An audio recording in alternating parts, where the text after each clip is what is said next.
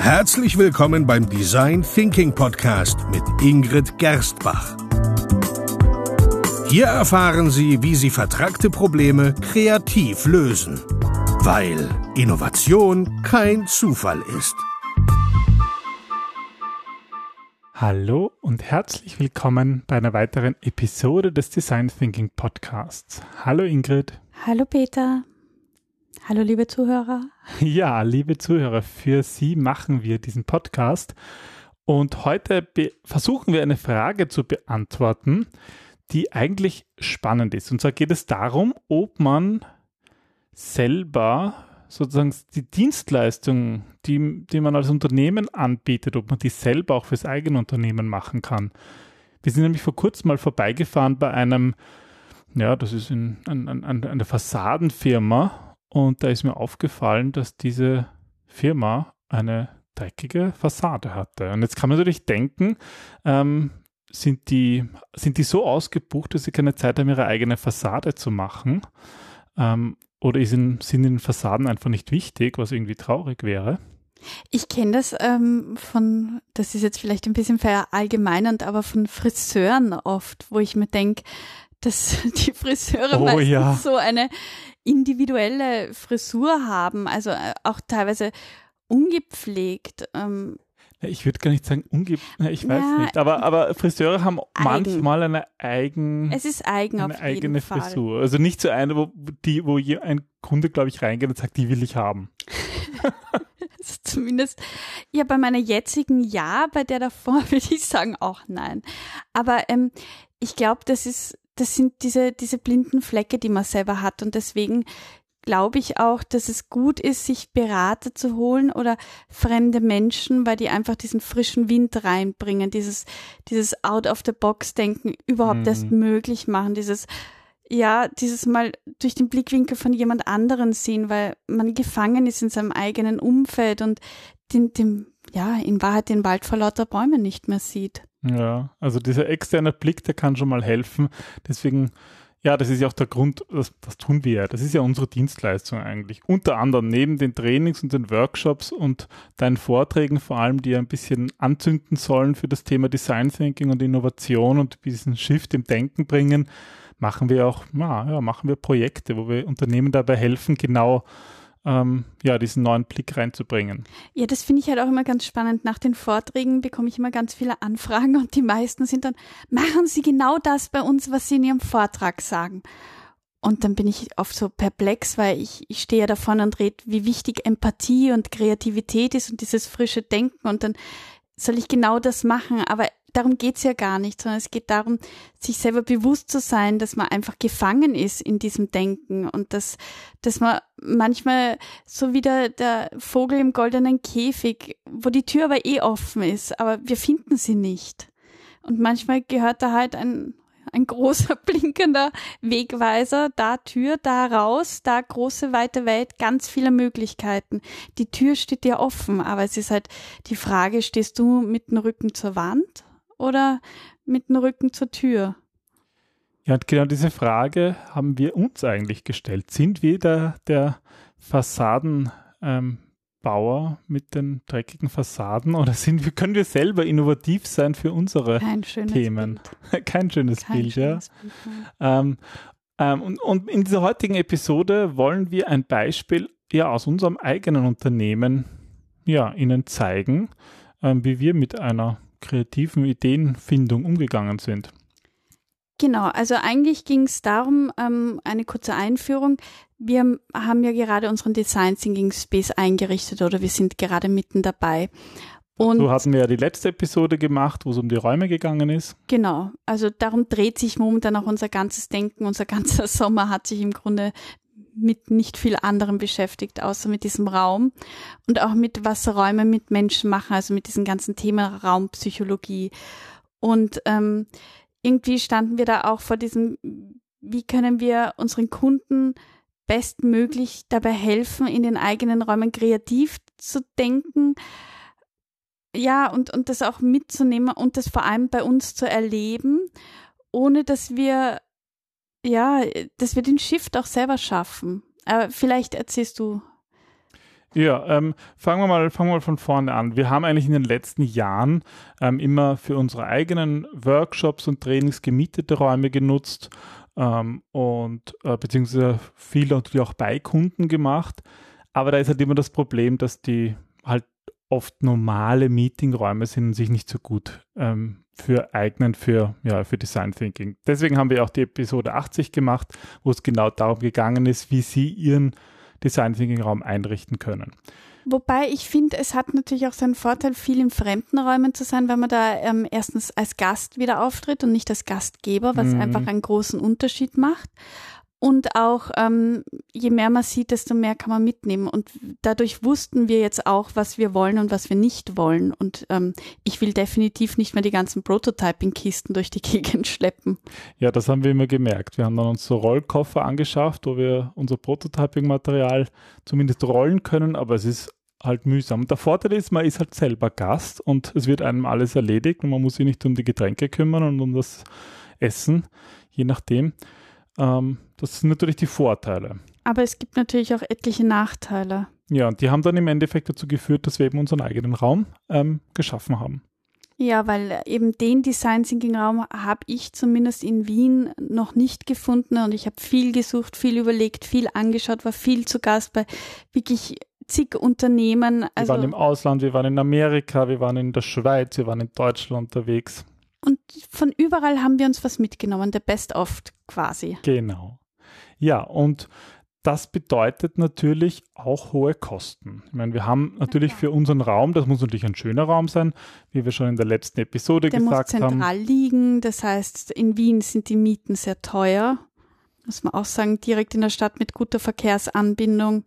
Ähm, und gerade in der, also ursprünglich wollten wir im ersten Bezirk, aber da da gibt's halt, da ist es nicht so leicht, was wirklich Cooles zu finden. Ja, weil dort ist halt auch viel Altbacken. Also viel Altbau, ja. Äh, große Altstadt eigentlich mit vielen Altbauten und ähm, ja, die wirklich versteckten tollen Sachen, ähm, die haben dann auch gleich äh, zig Quadratmeter. Also wir reden da von sechs, sieben, achthundert Quadratmetern zu Preisen, ähm, ja, fernab von Gut und Böse.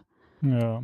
Und wir haben dann eben in einem der Bezirke, also nicht in der inneren Stadt, im ersten Wiener Bezirk, sondern im zehnten Bezirk, in der Ankerbootfabrik, was ein tolles Areal ist. Ja, genau dort haben wir eben unseren Raum gefunden und haben uns mal überlegt von unseren ganzen Inputs, den wir aus Amerika und aus anderen Ländern bekommen haben und anderen Räumen, was brauchen wir eigentlich? Naja, und haben halt mal alles zusammengezählt. Die Miete, die wir natürlich zahlen müssen, für das, dass wir diesen Raum nutzen können, dauerhaft dann braucht es natürlich viel Einrichtung. Darüber haben wir auch gesprochen in der letzten Episode. Wir brauchen Tische, am besten höhenverstellbare äh, Stühle und für die höhenverstellbaren Tische Hocker und wir brauchen eine Küche und es braucht natürlich Licht. Wir haben über gesprochen, wie wichtig das Licht ist. Mhm, aber halt auch ganz besondere Dinge wie ähm, Graffiti an den Wänden oder, oder wir werden unser Key Visual ähm, an den Wänden illustriert bekommen oder auch ähm, eine Wand, die beschreibbar ist. Also Dinge, die für einen Design Thinking Raum, für kreatives Denken so wahnsinnig wichtig sind, ohne dass der Raum jetzt zu einem Kinderspielplatz ähm, mutiert. Und das ist eigentlich eine sehr schmale Grenze. Ja, und wenn man das alles zusammenzählt, dann ja, dann kostet das eigentlich schon ganz schön viel Geld. Und wir werden zwar teilweise gesponsert, es gibt ähm, viele Unternehmen, die an uns glauben und die das auch, ähm, ja, die uns das auch zeigen, indem sie uns Möbel zur Verfügung stellen, die, die für uns auch sehr hochqualitativ äh, wertvoll sein müssen. Also wir haben uns kurz überlegt, ob wir auch mit diesen ähm, na, wie heißt das mit diesen? Also so in Startup-Kultur ja, ist ja üblich, so Palettenmöbel genau, zu danke, machen. Mit diesen Palettenmöbel arbeiten, aber das, das, ähm, ich bin einmal auf einen gesessen und hatte einen Schiefer im Hintern. Seitdem bin ich da ein bisschen. Und der Unterschied ist halt auch, wir sind ein, ein Unternehmen, das schon lange in dem Bereich tätig ist und die Kunden sind noch viel länger im Geschäft und man äh, muss ja immer dort abholen, wo sie niemand sind. auf Paletten sitzen. Also Ja. ich verstehe das als Startup, wenn du wirklich überhaupt kein Geld hast, dass das da vielleicht praktisch ist, halt einmal auf der Bierkiste. Aber nur das deswegen zu machen, weil es irgendwie cool ist, das bringt halt nichts, ja. Mhm. Und ja, aber trotzdem, wir, wir haben uns eigentlich überlegt, wir wollen das jetzt nicht selbst alles finanzieren, beziehungsweise hat halt noch ein bisschen was gefehlt, damit es wirklich passt, damit wir eben die hohe Qualität bekommen ähm, und ähm, wirklich zufrieden sind und das ein toller Raum wird. Also hat sich für uns die Frage gestellt, ja, wie finanziert sich das? Und wie können wir mit Design Thinking diese Frage beantworten? Genau. Das heißt, der erste Schritt war eigentlich im Design Thinking 4x4, erste Phase, ähm, Einführen ja. in unsere Kunden. Ja, und in unser, in unser, in das Problem, das Problem mal richtig verstehen. Genau, und das Problem war eigentlich jetzt eben ähm, die Qualität zu halten, die Preise nicht für die Kunden zu erhöhen, so dass es irgendwie ähm, dass es für sie nicht mehr leistbar ist und dass wir sagen, wir wälzen die Preise einfach ab, sondern dass das einfach passt, dass es vom Catering passt, dass es von der Location passt, dass sich die Leute wohlfühlen, dass die, dass die Sachen ästhetisch schön sind, aber eben auch qualitativ hochwertig sind, dass der Mix passt, dass es nicht zu viel, nicht zu wenig ist. Ja, da haben wir uns viel angesehen, viel ausprobiert, viele Inputs genommen und eben auch überlegt, was brauchen unsere Kunden und was brauchen wir, um wirklich gut Design Thinking machen zu können. Ja, und die, die Fragestellung hat sich eigentlich darum dann gedreht, ja, wie wir vor allem diese Startphase finanzieren können, wenn wir, wenn wir halt vorab investieren müssen in den Raum und sich das erst nach und nach über mehrere Monate oder gar Jahre hereinspielt, ja, durch die Miete, wenn wir den Raum weiter vermieten. Und das Witzige ist, begonnen hat das Ganze ja wirklich beim Treffen beim Friseur. Vielleicht habe ich deswegen vorher an den Friseur gedacht. Ah ja. Weil ähm, wir beide beim Friseur waren. Und wie so oft bei Kreativität ist und bei Aufmerksamkeitsfiltern, je mehr Geplätscher im Hintergrund ist, je mehr Ablenkung, desto leichter kommen kreative Ideen, weil man nicht fokussiert auf das Problem ist, sondern das Problem sich irgendwie im Hinterkopf abspielt und man offen für Neues ist, aber trotzdem schon auch daran arbeitet, aber einfach ganz viele neue Eindrücke bekommt, die sich dann mit anderen Gedanken vernetzen und Assoziationen entstehen, die halt im Meetingraum nicht entstehen können. Und in dem Fall sind wir hm, gemeinsam, also wir gehen immer zum selben Friseur und am Weg dorthin im Auto haben wir eigentlich schon darüber gesprochen, okay, welche Möbel wir brauchen und irgendwann so, puh, das wird alles sehr teuer werden, wie, wie finanzieren wir das? Und ich habe auch mit Lisa, also meiner Friseurin, darüber gesprochen, habe ihr ein bisschen erzählt und sie hat ein bisschen diese Rolle von, von dumme Fragen stellen gespielt und halt gefragt, was, was das Problem ist und ähm, einfache Lösungen angeboten, an die ich gar nicht gedacht habe, weil ich schon so kompliziert gedacht habe. Und du hast mit deiner, glaube ich, gleichzeitig gesprochen, oder? Also waren wir ein kleines Team, so je nach Zeit, wann man geschaut hätte, so zwischen zwei und vier Personen. Genau, ja. Die das hier hat immer wieder gewechselt. Design Thinking gemacht haben. Und die ihren Input gegeben haben. Und ähm, ja, nachdem wir die Fragestellung definiert haben. Ja, also zweite Phase, definieren. Wie hat die Fragestellung dann gelautet? Wir haben sie ehrlich gesagt gar nicht so plakativ aufgeschrieben, wie wir das normalerweise in unseren Workshops machen. Das aber das ist, auch ein bisschen schwierig. ist schwierig. Man muss sich an die Gegebenheiten halten. Und wenn, wenn allen klar ist, was das Ziel ist und was so die Rahmenbedingungen sind, dann passt das ja auch. Genau. Und in dem Fall war es einfach, wie können wir die Startphase gut finanzieren? Genau. Ja, und die ersten Ideen sind natürlich wie üblich ganz klassische Ideen. Weil wir uns nicht getraut haben, finde ich. Also ähm, es waren dann so Ideen wie eben ach, ein Kredit von der Bank. Klar, sich dafür besorgen. sind die Banken da, dass sie das finanzieren und das kann man natürlich machen. Oder Möbel zu leasen. Ja, einer unserer Lieferanten hat das auch vorgeschlagen. Ähm, also man kann mittlerweile nicht nur Autos, sondern auch Möbel leasen. Man kann, glaube ich, alles leasen, was irgendwo einen bilanziellen Wert hat. Ja, oder Möbel teilen oder also es gab da unterschiedliche Ideen, auch die Idee von Abokarten, also dass wir im Vorfeld den Raum verkaufen quasi für Tage 10 plus 1 zahlt 10 und du kriegst 11, wenn du es halt im Vorfeld schon kaufst. Und da hat sich eben bewährt, dass wir schon am Anfang beim Einfüllen uns überlegt haben, was wollen wir erreichen und wir wollen nicht irgendwie äh, nimm, nimm drei, wie beim, beim, beim, beim Einkaufen. Nimm drei, die du eigentlich gar nicht wolltest. Ja, und, und, fühl dich und gezwungen. Zahl zwei und Nein, oder, gar oder nicht, so eine Wohlfühlatmosphäre. Auf, auf, Rabatt gehen. Es geht eigentlich darum, dass die Qualität passt. Deswegen hat uns das nicht gefallen von der Idee her. Und, und einem von uns ist dann so eingefallen, wie wir auch über Bankkredite gesprochen haben, naja, dass in letzter Zeit das Crowdfunding total modern geworden ist. Und auch sinnvoll ist, weil es, weil es da ja auch darum geht, gemeinsam Werte zu teilen und miteinander zu wachsen und mit den Kunden zu wachsen und viel auszuprobieren und offen für Neues zu sein. Und ich glaube, ich kann mich nicht mehr genau erinnern, aber aus dieser Idee des Crowdfundings haben wir dann eigentlich eine Idee, ähm, ist uns eingefallen, haben wir entwickelt, die wir dann ja weiter verfolgt haben. Weil es geht darum, gerade beim Ideen generieren, äh, und das mussten wir uns auch selber bewusst sein, zu sagen, einmal nicht kritisieren, einfach mal viele Ideen zu haben und, und viel zu überlegen. Und wir sind im sechsten Wiener Bezirk spazieren gegangen und da gibt's ein Café. Ich glaube, das ist ja gar nicht so bewusst, dass wir dort vorbeigegangen sind. Ähm, dieses Café heißt, glaube ich, das Möbel. Und da sitzt man auf Möbel, die man dann nachher kaufen kann. Also du sitzt quasi Probe. Ach, das hast du mir erzählt. Da ja, sind ja. wir vorbeigegangen. Da sind wir vorbeigegangen, ja. Und, und vielleicht ist daher die Assoziation gekommen. Ich weiß es nicht. Ich weiß nur, dass du dann zu mir irgendwann gesagt hast, wie wär's, wenn wir unsere Sessel vermieten? Aber deine Idee, die gebührt die Lorbeer. Nein, die haben, das haben wir bitte alles gemeinsam entwickelt und nach und nach. Und das ist auch das Wichtige. Aber ich erzähle mal, was so der Grundsatz der Idee war. Und zwar die Idee einer Patenschaft. Kunden können Patenschaften für die einzelnen ja, Kreativausstattungen in unserem Design Thinking Space übernehmen. Was die Idee dahinter ist, ist, dass ähm, wir mit Liebe und Sorgfalt wirklich jedes einzelne dieser, dieser Dinger, dieser Möbelstücke, dieser Gimmicks ausgesucht haben und viel Zeit und, und ähm, viel Input darin investiert haben, damit es perfekt ist und vor allem damit es wie unsere Kunden auch einzigartig ist und diese Einzigartigkeit widerspiegelt.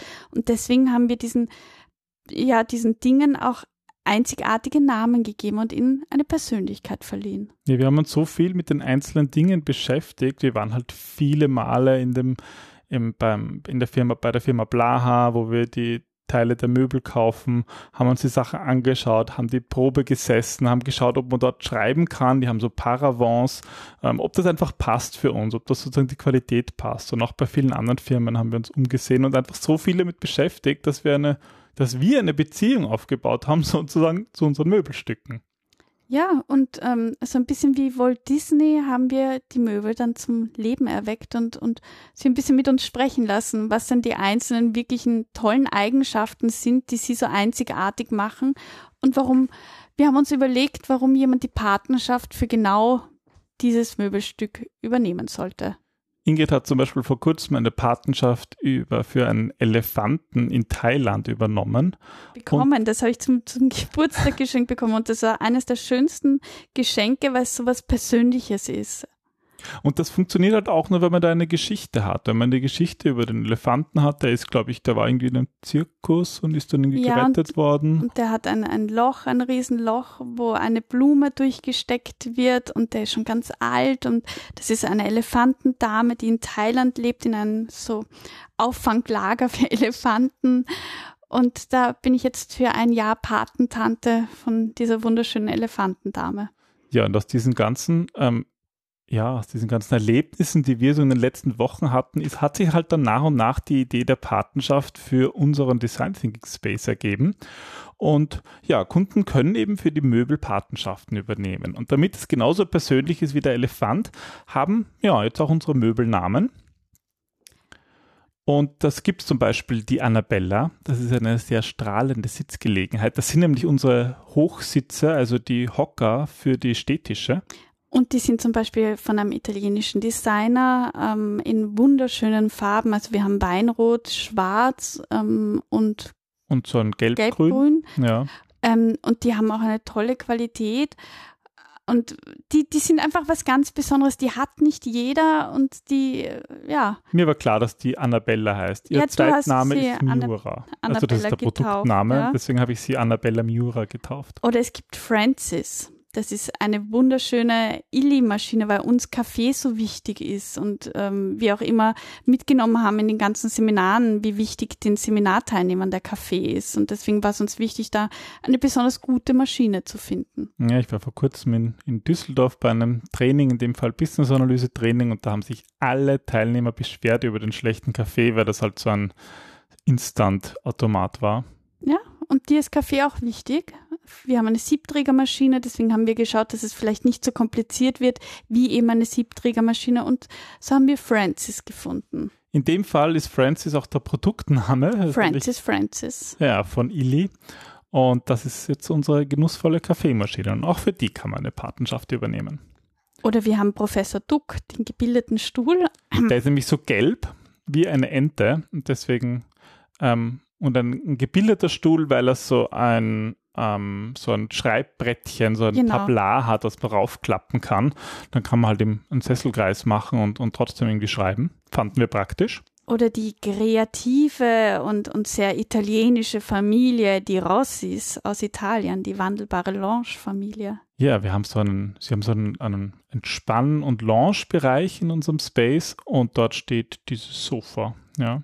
Ja, das sind so Sofa-Elemente. Ja, Sofa-Elemente und ein Tisch. Aber sehr, sehr mächtige, sehr, sehr, ja, aus, ausdrucksstarke, finde ich. Mit schönen Farben. Ja, also die Familie Rossis. Die Rossis. Und die Familie Brewsters.